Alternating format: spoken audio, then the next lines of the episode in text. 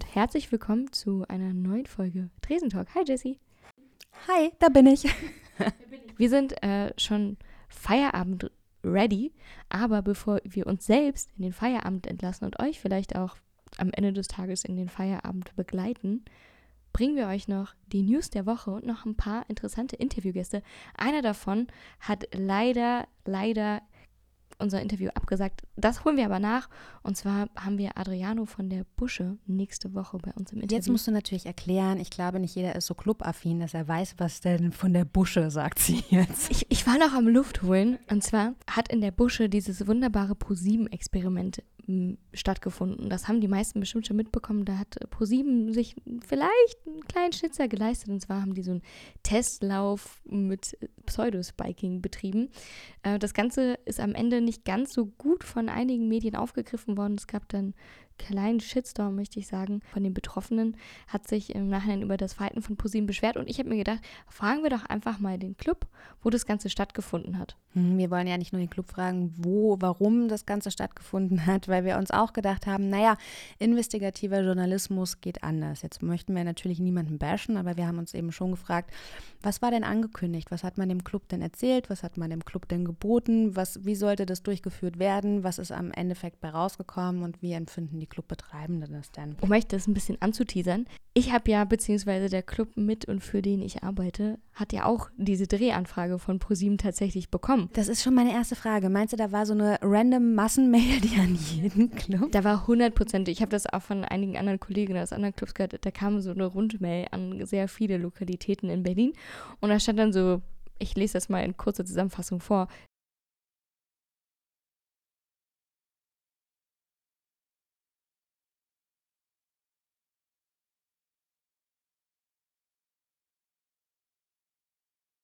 Liebes XX-Team, hier findet ihr unsere Mails mit den Infos über unsere Vorstellung bezüglich eines Drehs.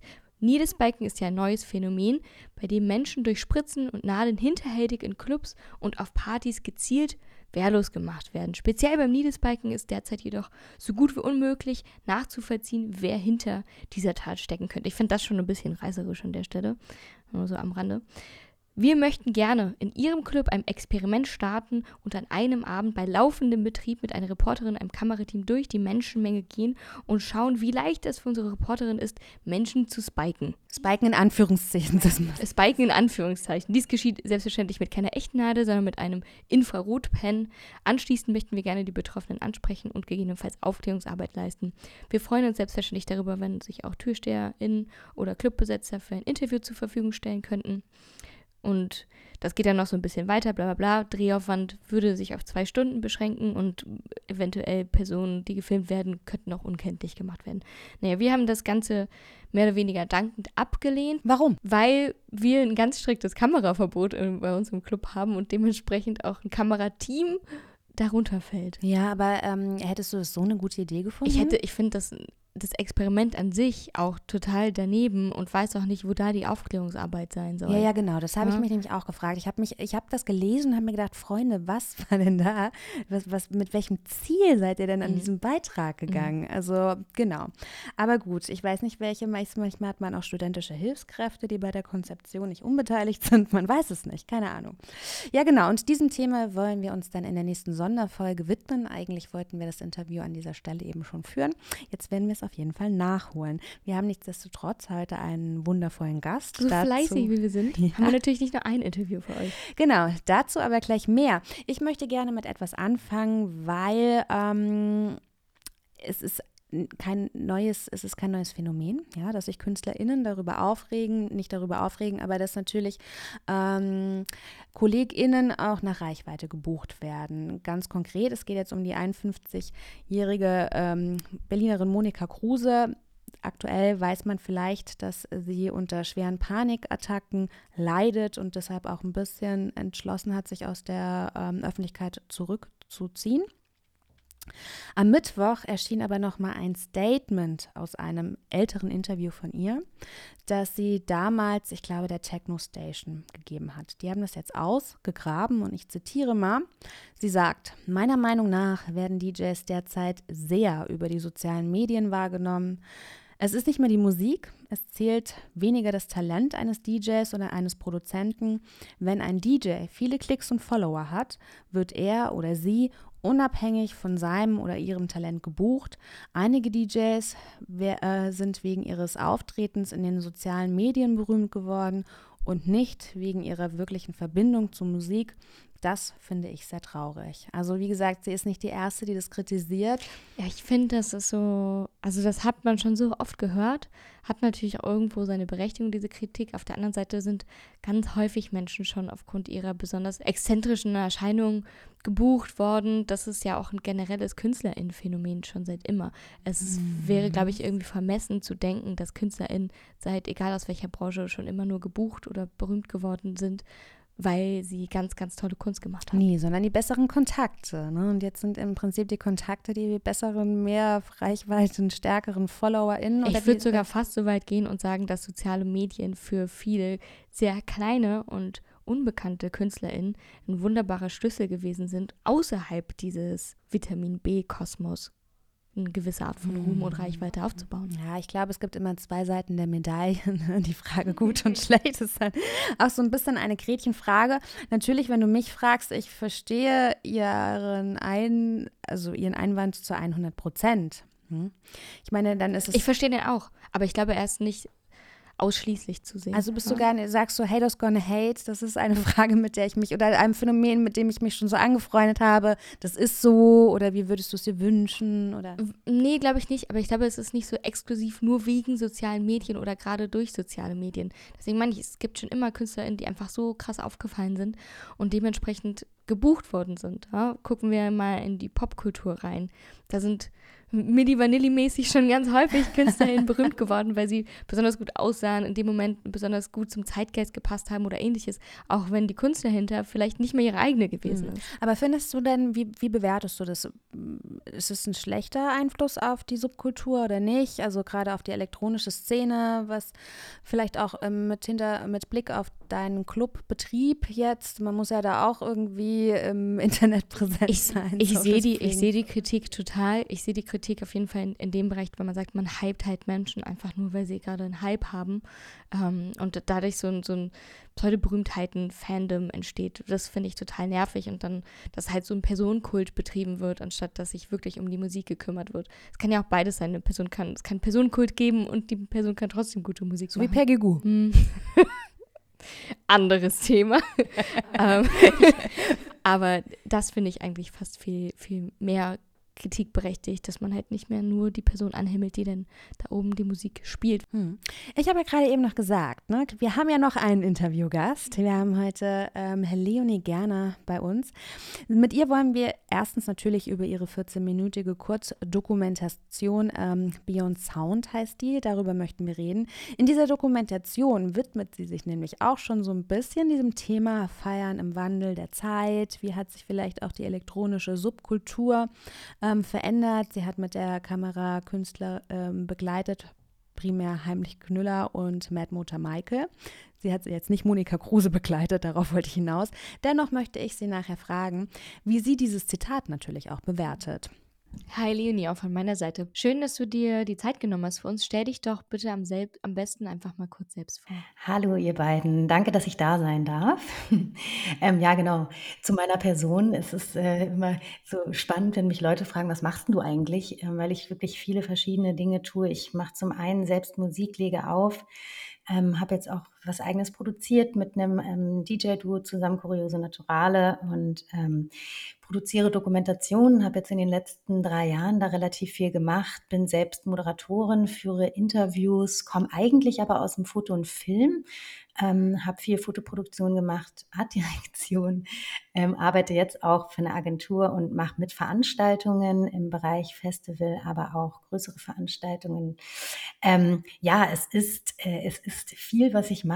Ich schreibe selber noch und mache einen Podcast zusammen mit meinem lieben Freund Julian Krohn, der Feierkultur Podcast, ähm, der sich auch mit den Themen ja, Clubkulturen, Subkultur hier in Berlin und aber auch übergreifend ähm, beschäftigt, wo wir viel mit Leuten reden, so wie ihr auch, die sich äh, ja in diesem Metier aufhalten. Ich musste gerade ein bisschen schmunzeln, weil wenn ich gefragt werde, gerade so, weiß ich nicht, von meiner Oma oder selbst für meine Mama, ist die Frage, was machst du denn eigentlich? Ne?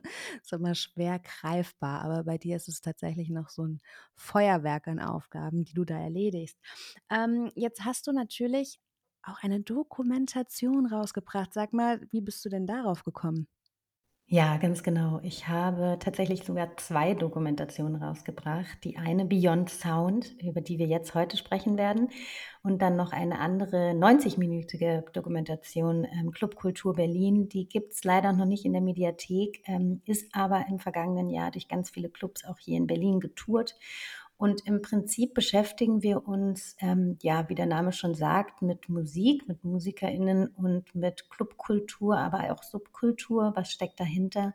Gerade in Berlin und ähm, bei der Doku, die ihr jetzt auch gesehen habt und über die wir sprechen, da geht es darum, dass ich mit zwei DJs aus der Berliner ja, Musikszene mich getroffen habe. Auch zwei Bekannte von mir, Heimlich Knüller und Mad Mutter Michael, schöne Grüße an dieser Stelle, ähm, die schon seit Jahrzehnten, könnte man sagen, wirklich in dieser Branche unterwegs sind. Und ich habe mich ein bisschen von ihnen mit in ihre Welt nehmen lassen. Wie hast du denn die Künstler ausgewählt? Du hast gerade schon gesagt, die sind äh, in deinem Freundes, vielleicht auch ähm, ferneren Bekanntenkreis.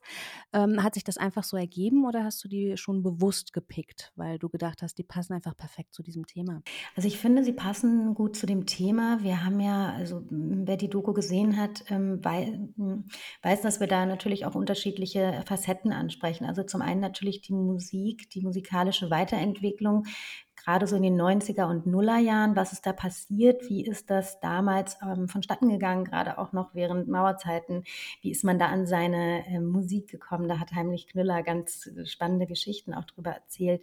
Wie entwickelt sich sowas auch in einer Großstadt wie Berlin? Wie wichtig ist auch so eine ähm, ja, so eine Kultur für eine Gesellschaft. Was macht das auch mit einer Gesellschaft? Und ähm, dann natürlich auch das Thema, wie, wie entwickelt man sich in so einer, in, in so einer Szene, ähm, wenn man lange dabei ist. Und das war dann natürlich auch mit Thema. Die beiden sind jetzt nicht mehr 22, genauso wie ich auch nicht mehr. und trotzdem ist es natürlich, wirkt man mit und äh, viele werden Michi und Heini kennen. Ähm, Heini der Perlentaucher, wie ich immer so schön sage. Und äh, Michi, ja, äh, ich kann, glaube ich, jeden ähm, an die Hand nehmen, wenn es darum geht, ob es jetzt auf dem Garbage ist oder sonst irgendwie den Tanzflur zu beschreiten. Auf jeden Fall sind es einfach zwei Künstler, die ich sehr, sehr schätze. Ähm, vor allem dafür, wie sie auch ihre Musik auswählen und aber auch, wie sie sich etabliert haben und auch, was für eine Standfestigkeit sie dann tatsächlich in der Szene gefunden haben. Wo waren denn für dich die größten Herausforderungen beim Erschaffen der Doku? Gute Frage. Also ähm, ich muss natürlich auch dazu sagen, ich habe das überhaupt nicht alleine gemacht. Es ist mit einem ganz tollen Team entstanden, mit einem wundervollen Regisseur und auch einem tollen Kameramann. Wir hatten ähm, tolle Soundleute und ähm, Emil hat da Regie gemacht. Ähm, und es, es, es war, glaube ich, die größte Herausforderung, ähm, weil ähm, wenn man sich die Clubkultur anguckt und auch sich selber darin so ein bisschen bewegt, weiß man, dass das einfach auch ein Feld ist, die Kultur befindet sich zum Teil auch gerne so ein bisschen im Dunkel der Nacht und das gehört ja auch zu dem Mythos dazu. Die Tür ist die Tür und bleibt auch oft verschlossen und gerade für Kameras ist das natürlich ähm, die allergrößte Hürde und da muss man sehr, sehr ähm, genau sein und feinfühlig und auch vom Verständnis, glaube ich, mitbringen, ähm, bis wohin kann ich hier gehen und dass, dass man da niemanden auf den Schlips tritt und gleichzeitig aber trotzdem was Gemeinschaftlicher schafft und auch über die Musik hinaus. Ne? Der, der Titel sagt Beyond Sound. Ist, ähm, man hat sehr viel über den Mensch dann tatsächlich auch ähm, erfahren. Jetzt hast du eben schon selbst gesagt, man erfährt sehr viel auch an Hintergrundinformationen für, äh, über die teilnehmenden Künstler. Wie lange hat es jetzt in der Umsetzung gedauert? Wie lange hast du die mit deiner Kamera auch begleitet? Das ging tatsächlich relativ schnell. Wir haben ähm, viel mit Archivmaterial gearbeitet und hatten einen wunderbaren äh, Cutter, Anselm Konefke, ähm, der das dann am Ende montiert hat. Wir haben sie begleitet, tatsächlich nur zwei Tage für die Interviewsituationen. Und die große Kunst oder beziehungsweise die große und lange Arbeit steckte dann wirklich in der Nachbereitung und im Zusammenbauen der Geschichte, die wir, die wir da erzählt haben. Hm. Jetzt hast du eben auch noch erwähnt, dass so ein Club natürlich auch ein Safe Space ist, dass es da immer auch super schwierig ist, damit dann, weiß ich nicht, dann eben auch Aufnahmen zu durchzuführen überhaupt. Ähm, welche Orte sind vielleicht trotzdem Teil der Doku, vielleicht weil du eben auch ein Teil dieser Szene bist und man dann vielleicht in dem einen oder anderen Club eben sagt, na, dann macht man vielleicht doch noch mal eine Ausnahme. Ja, also Clubs sind Safe Spaces und sollen auch Safe Spaces sein. Die ähm, strenge Fotopolicy hier in Berlin, die unterschreibe ich äh, ganz äh, dick. Ich finde das wichtig, dass man da wirklich seine, seine Ruhe hat und ähm, war dann aber froh, dass uns doch zwei Läden dann nochmal die Pforten geöffnet haben. Ähm, hört man ja auch in der Doku. Wir sind einmal im Ritter, da durften wir die beiden beim Auflegen, beziehungsweise ähm, Michi und Gis haben an dem Abend im Ritter gespielt. Ähm, und dann durften wir noch im Kiosk im Kater einmal drehen, der ja, schwer vermisste Kiosk, den es ja leider im Kater nicht mehr gibt. Aber ähm, das ist, sind auch zwei Läden, wo die beiden, ja, ich würde mal sagen, den beide Läden mitgeprägt haben und aber auch von den Läden geprägt wurden. Und das ist natürlich dann auch schön. Michi hat es ganz schön gesagt. Äh, wir haben, wir befinden uns hier auf heiligen Berliner Technoboden und das stimmt natürlich. Und das sind ähm, nicht nur Läden, die wir, glaube ich, alle auch privat ähm, bespielen, beziehungsweise auch als Gäste ähm, genießen, sondern das ist natürlich auch, das sind Orte, die ganz, ganz elementar dazu beigetragen haben, dass sich die Clubkultur und die Kultur hier in Berlin auch so entwickelt hat und auch ähm, DJs ähm, die Möglichkeit gegeben hat, zu wachsen mit den Läden und die Läden aber auch mit den DJs. Und das ist was total Schönes zu sehen, dass das so lange auch, das ist eine lange, lange ähm, Beziehung zwischen einem Laden und einem Menschen stattfinden kann. Jetzt geht es natürlich nicht nur ums Altern in der Szene, darüber sprechen wir gleich noch mehr. Worum geht es denn noch? Also beziehungsweise, was war das Ziel deiner Kommunikation? Ne? Weil du hast das vielleicht nicht nur gemacht, um die Künstler ähm, näher darzustellen, oder? Genau, also die Idee dahinter war einfach mal so ein, ein Rückblick, was ist eigentlich damals, wie hat man damals gefeiert, beziehungsweise wie ist man damals auch ähm, ja, in den 90ern und Nullerjahren, ich meine, wir wissen, was die Love Parade auch ausgewirkt hat, wie die sich auf unsere Kult Musikkultur ausgewirkt hat. Darüber haben wir ja auch gesprochen. Wie hat sich aber auch die Situation, das hatte Heini ganz schön erzählt, ähm, wie, wie ist er an seine Platten gekommen? Damals ne, im Osten Bückware, die man dann quasi so bekommen hat. Ähm, und das fand ich total spannend, einfach mal darzustellen, wie ist es denn damals und wie ist es heute. Der Unterschied ist natürlich extrem. Man könnte jetzt eigentlich noch mal eine zweite Doku drehen. Wo ist denn, Entschuldigung, dass ich dir so reingrätsche, Leonie, aber wo ist denn für dich der Unterschied vom Feiern früher zu heute? Der Unterschied, das ist natürlich jetzt nur meine Meinung, aber ich glaube, ähm, damals war natürlich alles sehr viel analoger. Ne? Ähm, es wurde mit Platten aufgelegt und nicht mit einem kleinen Stick.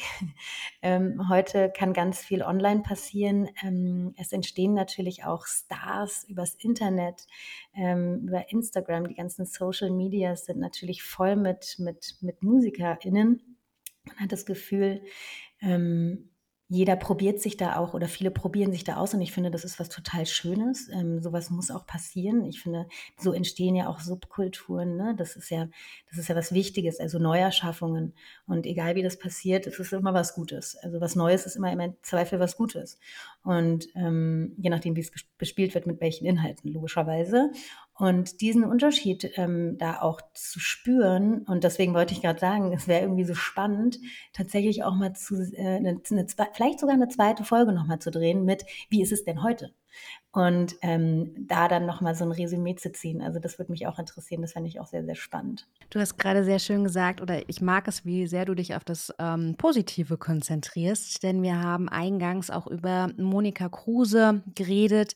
Das FaceMac hat da über sie berichtet, beziehungsweise ein Statement, was sie mal in einem Interview gesagt hat, dass sie es ein bisschen schade findet, jetzt wo viele KünstlerInnen auch über die Socials oder wegen ihrer Socials und wegen ihrer Reichweite äh, gebucht werden, ähm, tritt das Talent natürlich ein bisschen in den Hintergrund, weil viele vielleicht auch gar nicht mehr zu schätzen wissen, ne? dass man jetzt nur noch mit so einem kleinen Stick auflegt.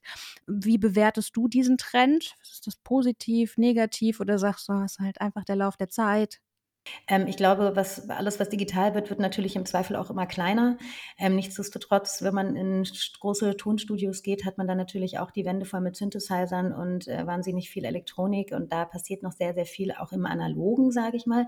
Aber total, also da bin ich auch ähm, ganz ehrlich, ne? Das, was jetzt gerade auch auf den in Social Media oder online passiert, klar, wie ich gerade eben sagte, jeder kann sich ausprobieren, jeder kann schauen, was was kann ich, interessiert mich das? Und will ich da vielleicht selber auch tatsächlich Fuß fassen? Ey, und manche haben einfach Glück und äh, landen einen Hit, ähm, vielleicht auch mit etwas weniger Talent, aber sind schlau. Also ich meine, da gehört ja auch was dazu.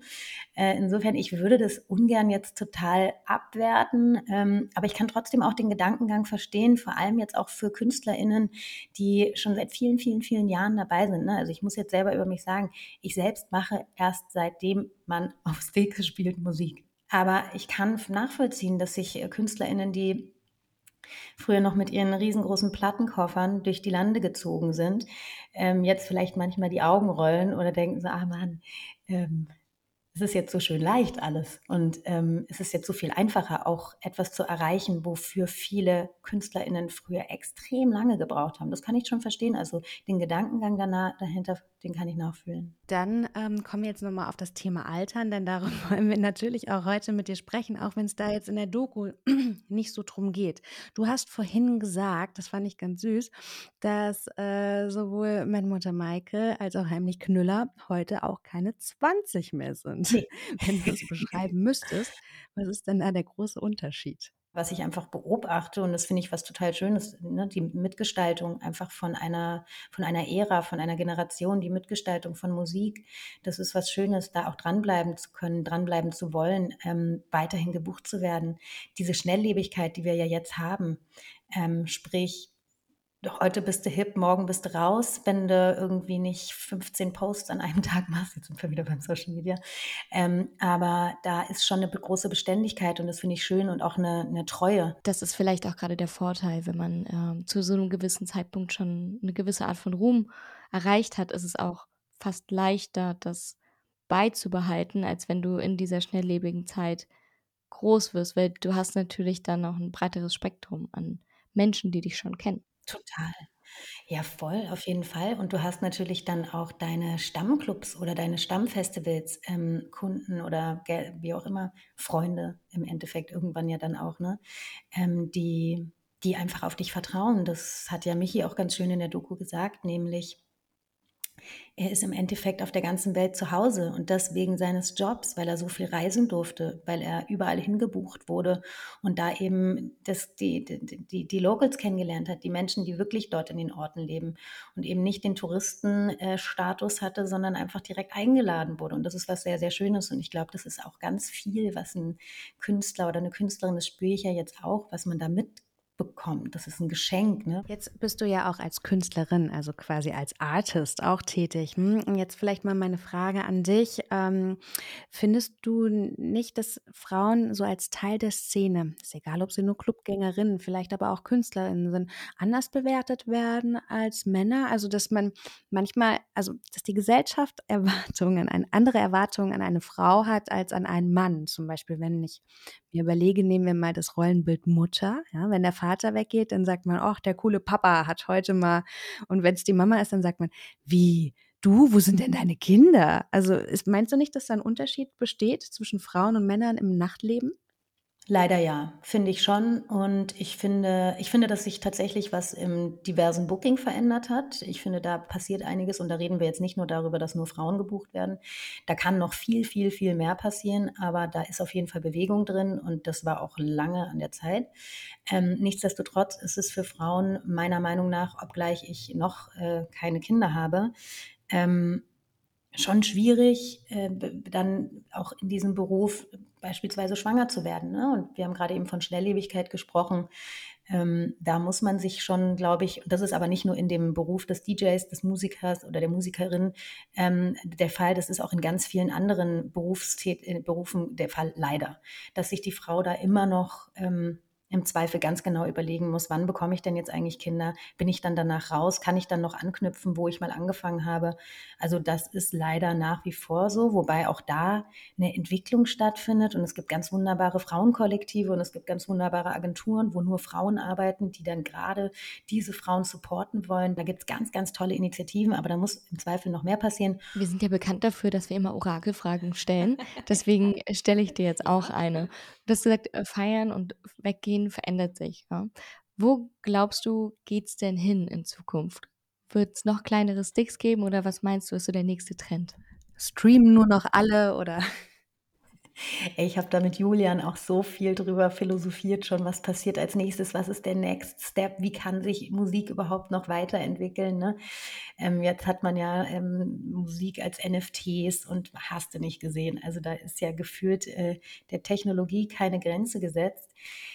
Ich glaube, also jetzt gerade habe ich den Eindruck, ne, diese zweieinhalb Jahre, als wir zu Hause waren, hat sich so eine neue Rave Raver-Kultur entwickelt von jungen Menschen, die eigene kleine Kollektive gegründet haben, die ihre eigenen kleinen Dinger machen. Und was ich total spannend finde, weil ich das, wie gesagt, spannend finde, Leute dabei zu beobachten, wie sie kreativ sind. Und ähm, ich glaube, das ist auch so eine Reaktion darauf, dass wir eben in den letzten zweieinhalb Jahren, drei Jahren eben auch so diesen Stillstand hatten und gewisse Generationen vielleicht auch was nachholen wollen gefühlt und das aber auch ganz schnell und das hört man gefühlt in der Musik auch.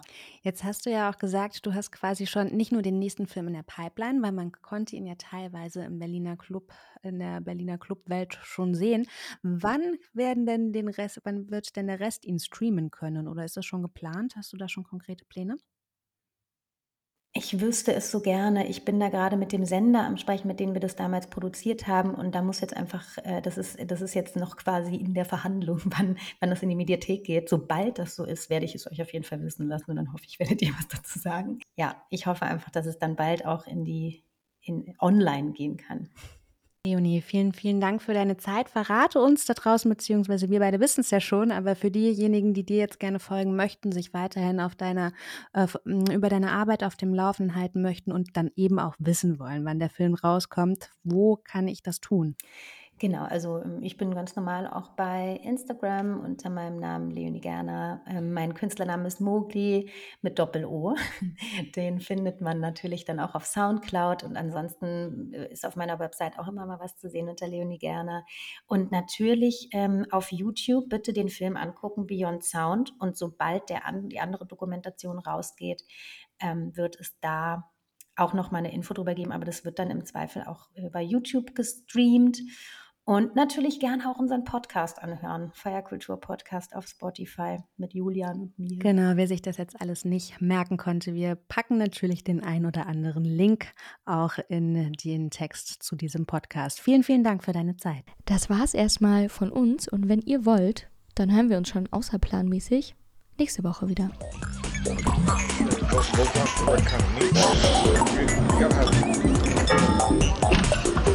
Hallo Sven, du legst ja hier gar nicht auf. Was machst du heute Abend hier in Berlin? Ich feiere, bis ich kotze.